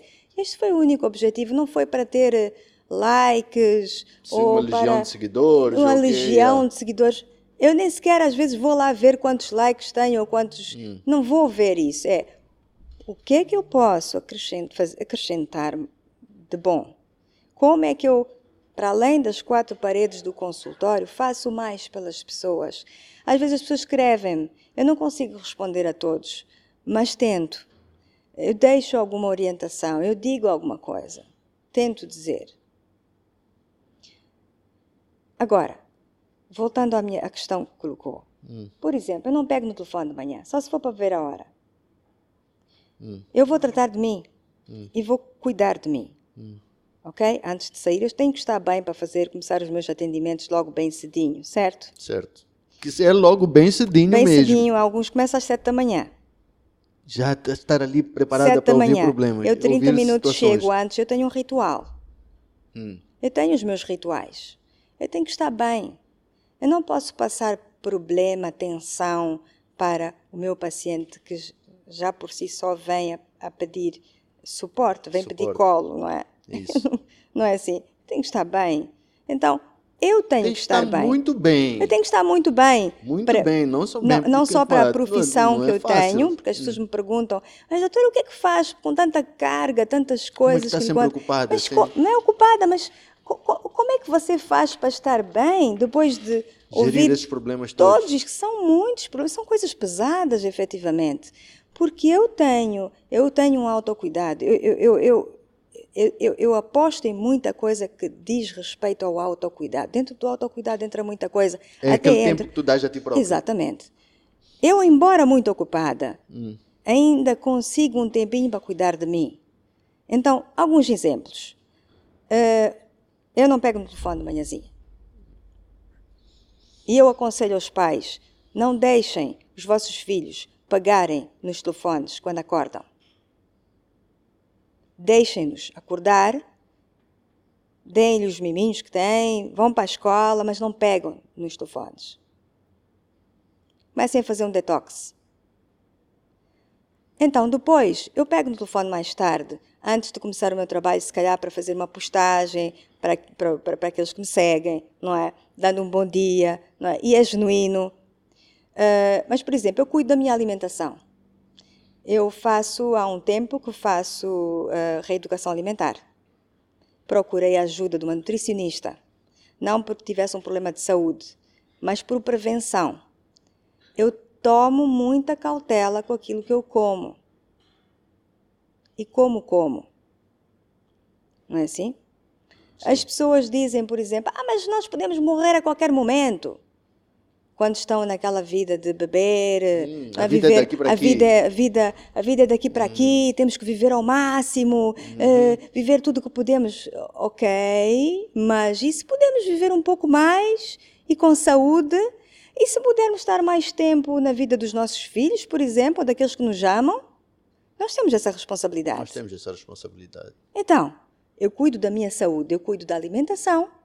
Segui uma nutricionista, fui seguida, a minha alimentação está toda ela ah, cuidada. Não é que de vez em quando não faça um estrago. É, todos merecemos também um bocadinho, né? Não tenho hábitos de consumo. Não há consumos. Se calhar vão dizer, não sabe divertir-se esta. Hum. Não, eu, eu divirto-me. Ah, sim, eu sei. Divirto-me. Mas eu não preciso estar sob o efeito de nenhuma substância para eu me divertir e rir, não é? Faço desporto, atividade física, Uhum. com regularidade. Ah, ok, vou ao ginásio algumas vezes. Gostava de correr ao ar livre, corria muito ao ar livre, mas deixei de o fazer simplesmente porque comecei a olhar para as estradas e para o lixo e, e fi- comecei a Lembras ficar... teu irmão aí, eu lixo logo. Eu comecei a ver, mas isto não devia a estar correr com o bem. Eu gostava de olhar para uma paisagem bonita enquanto corro. Ok, tenho, vou, vou correr ao final de ok, o pôr do sol, mas depois a gente olha para o chão Ah, ok. e dizemos, bom, Podia estar a dançar num outro sítio, se o calhar. cheiro, etc. Não, não, não, não, não, não. Então eu disse, não. Danço, faço dois dias por semana de dança. Uhum. É, particular, aula, aula particular, estou lá com a minha professora, gosto muito dela, super simpática, e é o meu momento de descontração, onde eu rio das minhas próprias, dos meus próprios tropeços, Ok, ok. Ainda estou a aprender, vamos ver se até o final do ano Já consigo. fizeste dança antes ou é a primeira vez? Quando era mais nova, eu Ok. fiz, andei na, na Escola de Dança, da- Nacional de Escola Nacional, Nacional de Canto e Dança. de Canto e Dança, que era na Baixa, Uhum. quando era mais nova. Sim, fiz dança, mas depois parei. Eh, mas pronto. Agora recomecei, aos, aos 47 anos decidi recomeçar. Nunca é tarde, né? nunca é tarde, nunca é tarde. Yeah. Eu vejo essas pessoas, mas agora com essa idade, com essa idade mesmo, com essa idade mesmo, eh, vá fazer alguma coisa que você gosta. Mas não é tarde, doutora. Por que é que é tarde? Por que é que seria tarde? Onde é que está o limite? Onde é que está escrito que é tarde a gente começar a dançar ou aprendermos um instrumento novo? Ah, eu sempre gostei de música, ah, tinha um sonho de aprender a, a, a tocar viola ou flauta. Por que não? Há pessoas que descobrem-se mesmo. Ah, línguas, eu queria tanto aprender, por que, que não? Ah, mas eu já tenho 50 um anos. Mental, mas por doutora. quê? Há sempre algum Não é? travão, é a pessoa não né? tem uma resposta. Não temos resposta para. Mas por quê? Por que não? Qual é a vergonha de nós irmos à escola aprender inglês? Ou aprender francês? Se calhar também é aquela coisa, acho que as pessoas devem pensar que pá, eu já fui à escola, já terminei e já chega, Pois, já aprendi o exatamente. suficiente, Não, o não resto... sei, não sei se é só isso. Sei lá. Não sei se é só isso. Falta coragem. Mas pronto, continuando. Alimentação, Exercício físico. exercício físico e fazer algo que eu gosto. Eu digo às pessoas, não é só exercício, é fazer algo que você gosta. O que é que você gosta? Ah, pensando bem, eu gosto. Vá fazer. Ah, não é simples. Vamos trabalhar nisso? Dança. Ginásio, às vezes, corrida ao ar livre, eu adorava correr. Vou recomeçar, vamos ver como. Mas eh, hábitos nocivos, tento Evitado. não entrar por aí. Ah, depois, que mais? Mas tempo isso com a minha família. É aquilo ali que as pessoas vejam isso também como uma escapatória, Sim, né? sim, Diz sim, sim. "Epá, Vou afogar as minhas mágoas. Muitas vezes escape, é escape os eletrónicos, é escape a bebida e outros consumos, escape. Pronto, tudo isso para não olhar para si próprio. Para não fazer trabalho consigo próprio. Isso custa mais. E às vezes escape porque é ilusório. É uma ilusão isto. Ilusão. Eu vou beber, ok, vou esquecer temporariamente que tenho problemas e depois no dia seguinte eu estou ressacado. Ok, o que é que eu perdi nesse tempo todo? Então, sim, muitas vezes é por aí que entram os vícios. Há um vazio. É muito fácil a gente entrar nesses vícios todos, eh, que seja dos, dos eletrónicos, do tempo que a gente perde com, os- com as telas, o tempo que a gente perde lá fora, andar por aí, está a família em casa à espera, o tempo que a gente perde com. com agora temos muita gente, lá está um dos vícios da, do uso abusivo de telas, não é? São estes jogos, eh, Apostas, eh. apostas. Yeah. As pessoas estão a ficar dependentes disso. Dinheiro, pensa que é dinheiro Certo, fácil, né? dependente destes jogos em que se fazem apostas, dependentes da, de outro tipo de jogos da internet, dependente de pornografia, é outro vício ligado às redes, às- ao uso de telas, pornografia, o uso de, eh, sei lá, não é? Ah, então, o que é que eu faço comigo? É isto, este cuidado, o cuidado com as minhas emoções. Diz-me uma coisa, curiosidade agora. Neste teu tempo, tu já tiveste alguma crise tua, assim, tua? Porque, ih, já, estou, já não aguento, é muita coisa, é muita Eu cena. já tive assim. esses momentos. E quando nós temos esses momentos, nós temos que saber recuar, temos que saber parar. Temos que saber parar. Se nem vamos fazer uma pausa, pensar o que é que se passa neste momento. Sim, já tive. Eu sou humana. Eu sou psicóloga, provavelmente tenho mais ferramentas para lidar com esta ou com aquela situação, mas eu não deixo de ser humana. Os psicólogos sabem que se estão em crise podem procurar um colega. Vão sentar no lugar do paciente, sim, um bocadinho, para ver como é que estão as coisas. É-nos aconselhado durante a formação. E acontece isso? E acontece. Eu procurei apoio na altura em que eu perdi o meu pai, há três anos atrás. Foi um, foi um momento extremamente Com algum outro complicado. colega, é isto? Sim. Foi um momento extremamente complicado para mim. Então, sim, nós somos humanos, nós passamos por situações, então nós temos que conseguir eh, parar e nos recolhermos sobre nós próprios, avaliarmos muito, muito bem como nos sentimos e procurar ajuda. Lá está outra coisa. Nós temos que procurar ajuda. Não só nós, psicólogos, as pessoas têm que parar e procurar ajuda. Então, sim, já tive esses momentos eh, eh, e, e- e tenho as minhas estratégias, não é? Tenho as minhas estratégias e, felizmente, tenho pessoas com quem contar. Eu não tenho muitos amigos. Nunca fui de ter muitos amigos. Não- atenção, não estou a criticar quem tenha. Mas eu penso que eu tenho bons amigos. Eu tenho família, eu tenho um excelente companheiro de vida, eu tenho os meus filhos, eu tenho bons amigos, poucos, mas tenho. Eu tenho pessoas com quem contar. Então, quando eu preciso, eu tenho essas pessoas que estão ali. E eu sei que eu tenho essas pessoas. Eu sei que eu posso contar com elas. E o que eu não consegui fazer sozinha,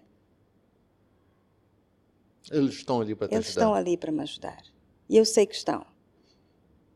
Então, outra, outro, outro, outro ponto que é esta questão que eu, que eu agora se calhar deixo aqui esta nota, que é as pessoas pensarem bem nisto. Será que nesta gente toda que está ali na vida tem pessoas com quem contar? Interessa aquele mundo todo? Não é? Interessa mesmo. Isso aí, sabes, Doca, é uma cena que é. As pessoas têm que talvez tirar mesmo muito mais tempo do que acham que tiram para eles próprios. Sem dúvida. Fazerem uma. Isto é preciso um trabalho de introspeção mesmo. e se for preciso a ajuda de alguém, sim, olha, os psicólogos estão aí para isso. Não, Acho que muitos de nós hoje vivemos vidas eh, Vazias. fingidas. vazias. É ficarmos bonitos na fotografia. Yeah. A vida real é o que acontece lá em casa. Isso é outro ponto importante das telas. A gente sofre porque a gente se compara com os outros, com aquilo que a gente vê nas redes. E aquilo é uma mentira, a maior parte das vezes. As só pessoas só coisas postam. bonitas, né? Não, é tudo bonitinho. A Hum. gente fica a pensar assim, mas espera, eu devo ser o único na face da Terra que não fui passear num barquinho, no rio não sei de onde, não subi uma montanha, não fui para... Hum. viajei, Não viajei. não fui para Dubai. Não fui para Dubai. Não é assim, as Yeah. pessoas vão postar o que interessa. E hoje temos vários mecanismos para cuidar da, da, da pose, da, da, Os da filtros. imagem, os filtros, todos os filtros. A gente só vai postar coisas bonitas. Famílias que às vezes estão completamente destroçadas, mas vão postar a foto bonita, do momento bonito em que todos sorriram para a tela. Às vezes eu estou num café e acho engraçado. Vamos tirar uma foto. Está todo mundo sério com os seus telefones. Vamos tirar uma foto. Então toda a gente sorri para, a fotografia. Yeah. É aquele momento ali, né? Da foto bonita de Não, todos. mas eh, aquilo é que é a realidade. Mesmo. Não é? Yeah. Vamos Aparências. postar o quê? Então a gente vai. Temos que aparentar, Aquelas estarmos sempre Exato, bonitos, certo. felizes. Sim, mas há né? uma imposição de- do mundo à nossa volta para estarmos bem, para termos sempre novidades para contar. Não podemos estar mal. Quem são poucas as pessoas que vão, por exemplo, para as redes dizer que estão com uma depressão, É. estão mal. Depois não há tempo para isto. Se, se alguém disser, não estou muito bem. Muitas vezes o que vem do outro lado é, Para melhoras, meu. é para melhoras, mas vai passar. Vai passar. Yeah. Parar para escutar, Yeah. que tal? Deixarmos o telefone, pararmos um bocadinho para escutar aquela pessoa? Não temos tempo. Podemos também, dizer ali. e também não queremos ser "Epa, qualquer coisa, contaminados. conta não, não, não comigo, queremos meu." ser contaminados com aquele estado. Não, nós temos que estar bem. Então, esta, este mundo, esta sociedade que nos pressiona, temos que estar bem. Temos que, estar, temos que fazer sempre coisas ótimas, excelentes. Temos que estar sempre. Então, o que é que fazes? O que é que estás a fazer agora? Então, a gente tem que inventar, se calhar, que estamos, estamos, estamos a ter uma vida eh, Fantástica. super fantástica. Epá, fui, fui até os Alpes, fui. Yeah. Eu sou tal. Mas não, a realidade é outra. Vamos postar. Eu estava a beber qualquer coisa, mas vou postar agora o, o copo eh, com uma direção para a vista tal, porque tem que passar a imagem de que. O que é, que é isto? At- Atenção, que agora a gente não vive, a gente tira fotografias de tudo e mais alguma coisa. eu, estou, se calhar, estou a- Comida, eu, se calhar, estou a- eu se calhar estou a exagerar, mas comecem, eu, eu peço às pessoas que comecem Não, a ver, bem não a ver. é Repara, nós estamos num sítio, às vezes tenho, estou num sítio, as pessoas estão, tiram fotografia do café, tiram fotografia do prato, tiram Hum. fotografia do mar, tiram fotografia, espera, espera, vamos para tirar fotografia então, mas e- e não estamos a viver o momento. Não estamos a viver o momento. A curtir, como dizem por aí, não estamos. Foto, foto, foto, foto. Eu sei que você é fotógrafo, mas é outra coisa. É outra coisa. Não, não estamos a falar disso, outra coisa. Mas isso é, é viver aquela, aquela, aquela sofreguidão de, de, de, de- pronto, mostrarmos o que, a realidade distorcida do que realmente não estamos a viver, mostrarmos que estamos bem, uh, o melhor vestido, a melhor comida, o melhor momento. Mas e, e a realidade? Né? E, a, e depois, quem não está bem, e há muita gente que não está bem, quem não pode viajar, quem não está bem emocionalmente, quem está em crise, são muitas pessoas. Olham para isto. Não digo que as pessoas não devem postar, mas há um exagero brutal, mas brutal, sem medida. Estas pessoas que vão para as redes e olham para estas coisas sentem-se completamente derrubados e sem vontade nenhuma. Dar um passo. A minha realidade é esta. Não tem nada de divertido aqui. Não é assim? Parece que o mundo dos outros é um mundo fantástico. Está todo mundo bem. Menos eu. Todo mundo, mundo, muito feliz, menos eu. Eu, minha vida é. É pior de todas. É pior de todas. E temos muitos problemas de saúde. Os miúdos adolescentes a absorverem isto e a sentirem-se pequenos, porque agora é a imagem bonita, das, o corpo perfeito, o corpo fit, as meninas todas elas, não é? Já começamos a ver agora meninas de 11 anos a quererem colocar o sapatinho de salto alto, a quererem fazer Piercings. maquilhagem, piercing. O que, o que é que se passa? estamos a acelerar, estamos a, estamos a acelerar um processo que devia decorrer naturalmente no tempo certo. Então, é a exposição destes estímulos todos que os miúdos estão a ver na tela, e a comparação com outras realidades, que para mim não são saudáveis muitas vezes, não é? E pais ausentes, se calhar, que não estão a perceber que deixando isto e deixando aquilo e mais aquilo, estão a cometer erros. Então, nós temos, estamos a acelerar um processo de entrada na adolescência, na pré-adolescência. Como é que nós podemos permitir que uma miúda de 11 anos ou 12 esteja preocupada com o aspecto de, visual dela para estar visual, bonita, se calhar já. O, o a maquilhagem, uhum. uh, roupas, enfim. Hum, roupas de YouTube, mano. O que é isto? Estão a deixar de viver a infância.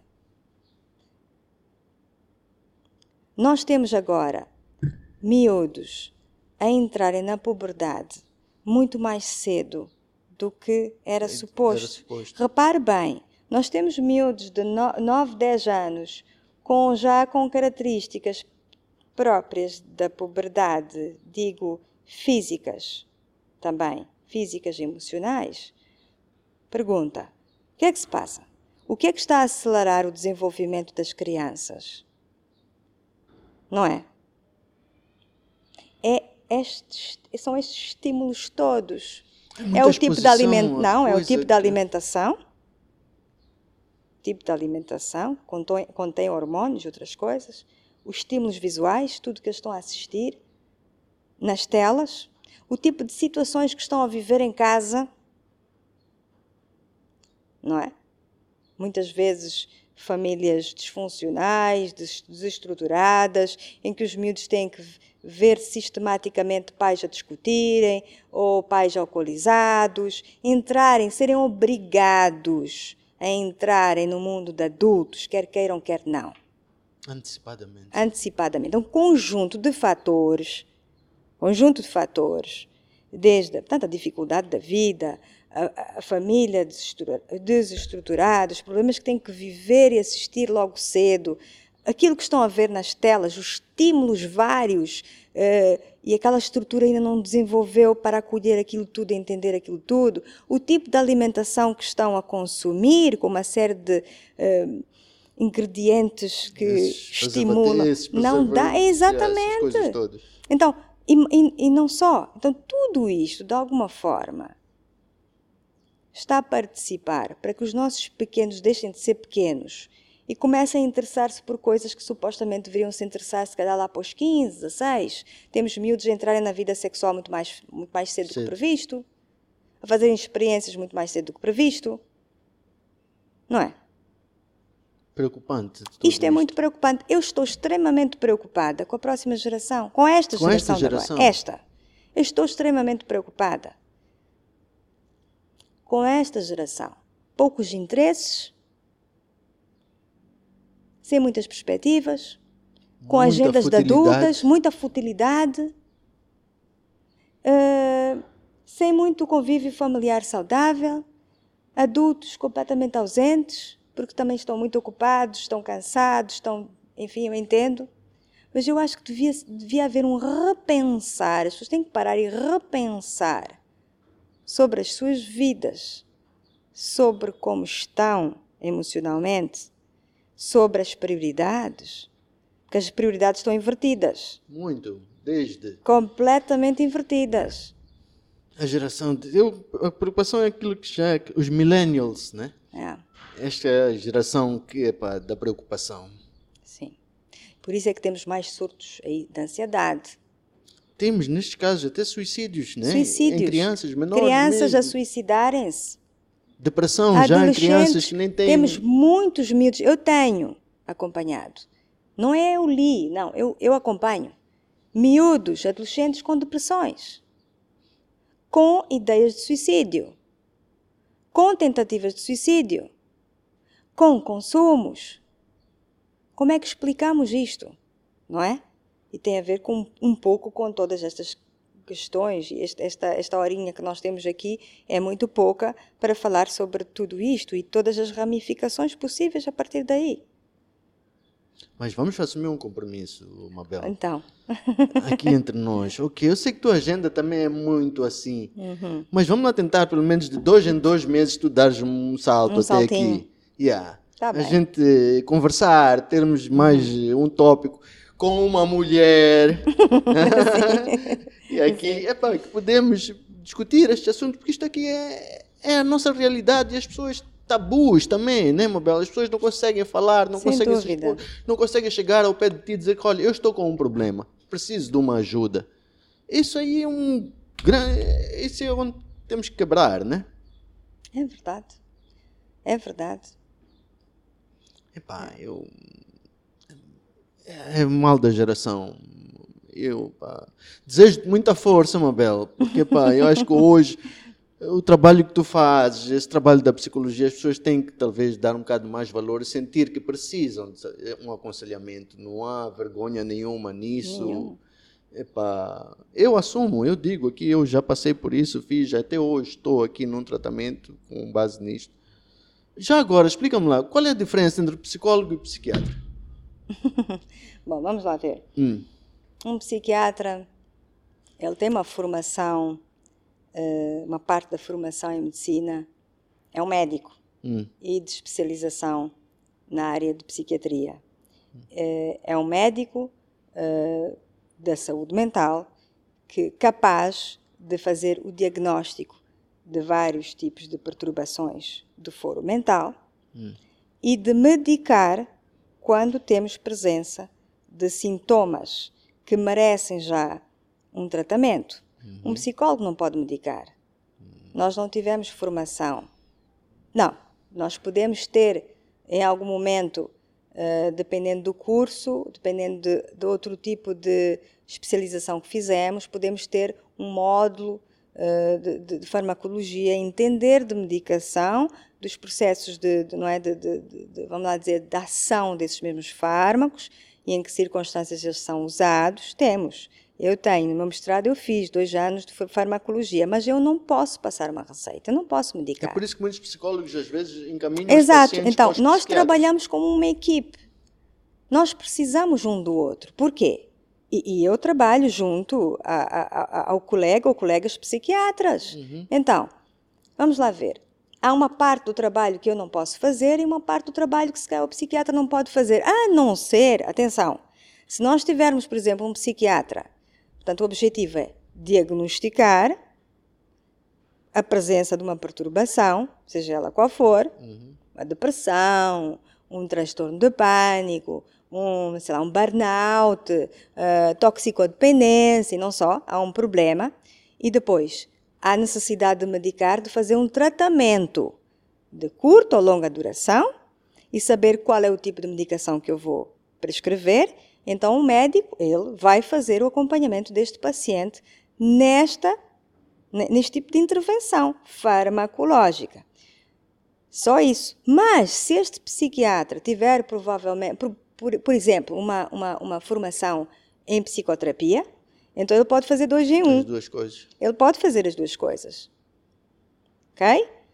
Bom, pode acontecer também um psicólogo uh, decidir que também quer especializar-se, fazer o curso e, e, fazer psiquiatria também. Uhum. Ok, mas isto é, é mais moroso, vai lá muito mais uhum. tempo, não é?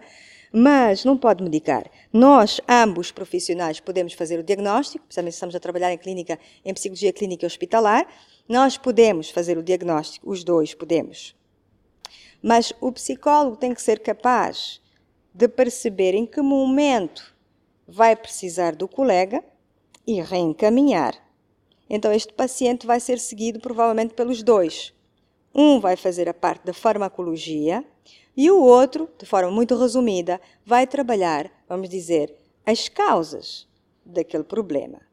Por exemplo, vai trabalhar os traumas, vai trabalhar as dificuldades antigas, atuais, não só vai trabalhar dificuldades que o paciente está a ter, vai também ajudar aquele paciente a manter-se um, a fazer aquele tratamento, uhum. não só aquilo que está a fazer comigo, no meu caso, mas também uh, potenciar esta, esta, esta, esta, esta, esta, esta intervenção do, do psiquiatra e mantê-lo direitinho no caminho para poder chegar a bom porto. Então, o psiquiatra faz o mesmo, deveria fazer, deveria fazer, isso que alguns não fazem, que é perceber que a medicação não faz tudo. A medicação vai resolver uma parte do problema. Então, o psiquiatra tem que ter, tem que ser justo, tem que, ser, tem que ter esta consciência de que aquele paciente, para além da medicação, e se ele não tem nenhuma formação em psicoterapia, para ajudar ainda mais este paciente, tem que saber chegar a um ponto em que diz: Olha, vamos fazer a medicação aqui, mas eu sugiro. Procures um psicólogo. Fazer, fazer um acompanhamento psicológico, psicoterapêutico, para te ajudar nisto, naquilo, mais aqui. Então, muitas vezes os pacientes podem estar em paralelo a serem seguidos por esses dois profissionais que articulam as ações, falam, conversam sobre o paciente, não é? Trocam ideias para melhorar o, o, aquilo que é a intervenção, certo? É isto que é o correto fazer. Há situações em que não é preciso a intervenção do psiquiatra uhum. e o psicólogo tem, tem que ter formação para isso, saber que uh, tem que ter experiência e formação para perceber com este paciente, nestas condições, com esta intensidade de sintomas, penso que ainda podemos ficar só a trabalhar aqui, neste registro, e não é preciso a intervenção do psiquiatra. Como, por exemplo, às vezes podem haver situações pontuais em que o psiquiatra vai fazer uso dos fármacos e achar que, bom, aqui talvez não tenha muita necessidade de mandar para o meu colega. Hum. Mas nós temos que ter esta consciência, esta responsabilidade também pelo doente, por aquilo que nós estamos a fazer e pelo, pelo nosso paciente, de, de, de, de decidir e de reencaminhar quando é necessário. Então nós trabalhamos em parceria. Há um intrusamento entre essas duas áreas. Eu não posso medicar.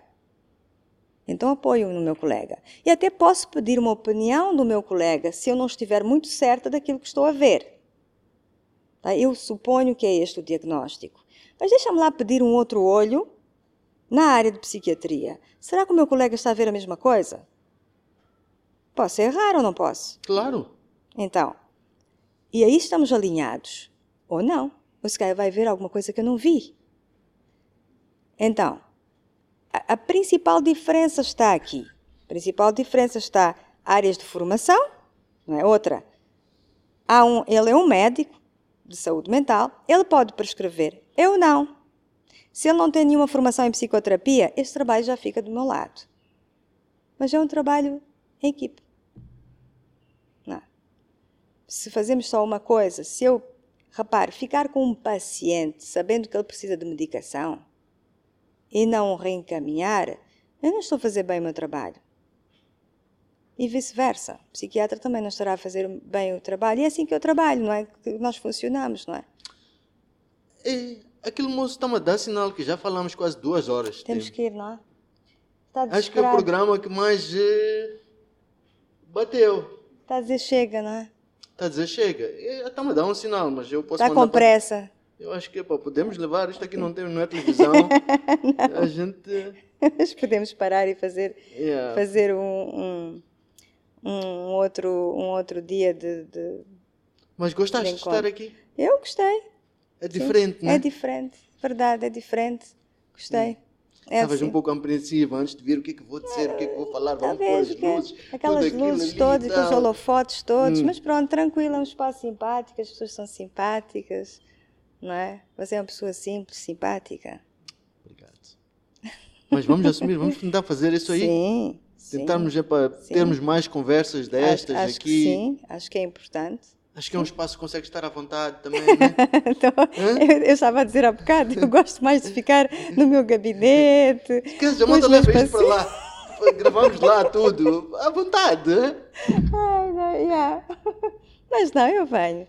Ok, Eu obrigado. venho. Então fica aqui anotado, pessoal. Eh, vamos terminar, Mabel? Pronto. Vamos terminar com últimas considerações. Qual é a direta- direção que tu vais deixar aqui? Epá, eu acho que já sei. Acho que já disse muita detox, coisa. né?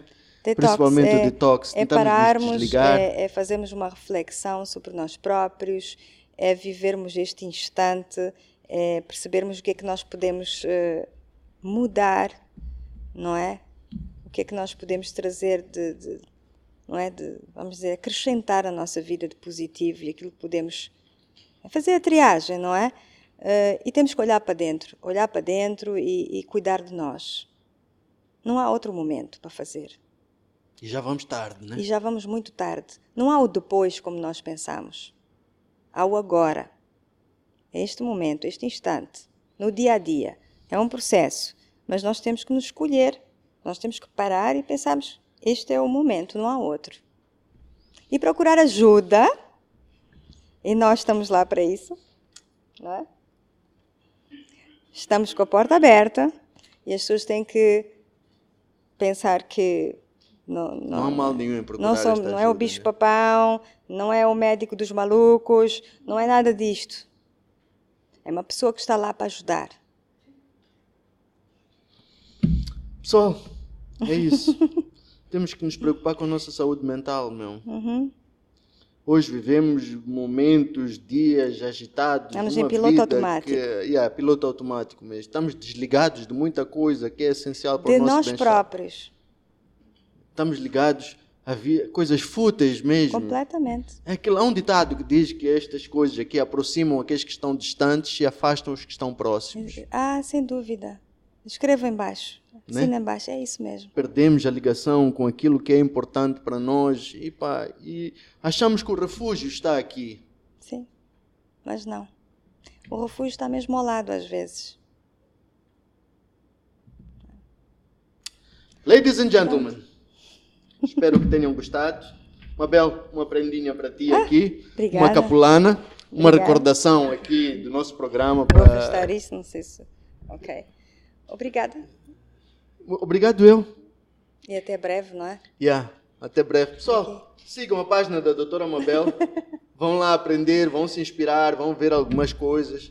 Podem lhe mandar uma mensagem, ela é capaz de responder, de, demorar a Está algum responder, delay, mas mas eu respondo. responde. Se tiverem problemas, pá, saiam dessa box, procurem ajuda, né? Que, epá, vamos cuidar dos nossos filhos, vamos prestar mais atenção na nossa casa, nas nossas coisas e tudo isso.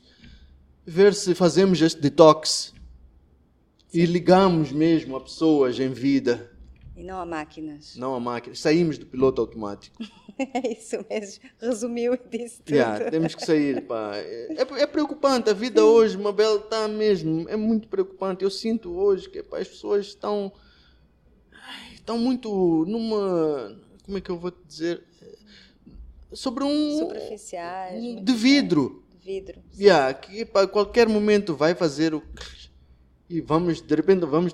Hoje, com muita facilidade, nós temos, ouvimos notícias tristes. Ei, pá, faleceu. Faleceu De repente. este, faleceu aquele. Faleceu. E o de Yeah. repente porquê? É a soma disto tudo que falamos. É a soma de uma série de não cuidados, desta correria, não é? Soma destes, desta combinação desses fatores todos que entram dentro da caixinha não cuidado. Só. Tá bem. O programa tem que acabar. um especial agradecimento aos nossos parceiros, Sharon Matiz, Casa Bandia, eh, Chairman Studios, ao People aqui, todos da produção, Obrigada Rocco pelo Papas. Obrigada pelo convite. Isto já não é convite, mas Bela, agora tu é que tens que me ligar a dizer que, olha, quando é que eu estou a vir? Quando é que é a minha agenda? Já acabou estou o a convite. vir. Yeah, estou a vir. Hoje tenho Estou a tempo. Yeah. Estou a vir já, caminho. Tá bem? Café, café. Café não vai faltar. Sem açúcar. Já sem açúcar, sem, Sem açúcar. Não vamos adulterar o café, Não, sem açúcar mesmo. Expresso forte, sim. tudo isto. mas sem abusos, não é? Sim, sim. Yeah. E vou ligar antes, saber, já tomaste antes? Se não é que vou preparar. Se sim, É sete isso. horas já tomou. É isso. Vale a pena. Ok, pronto, olha, Prontos. obrigada. Até breve. Até breve. Yeah. Tá, tá. Cut. Tchau, tchau.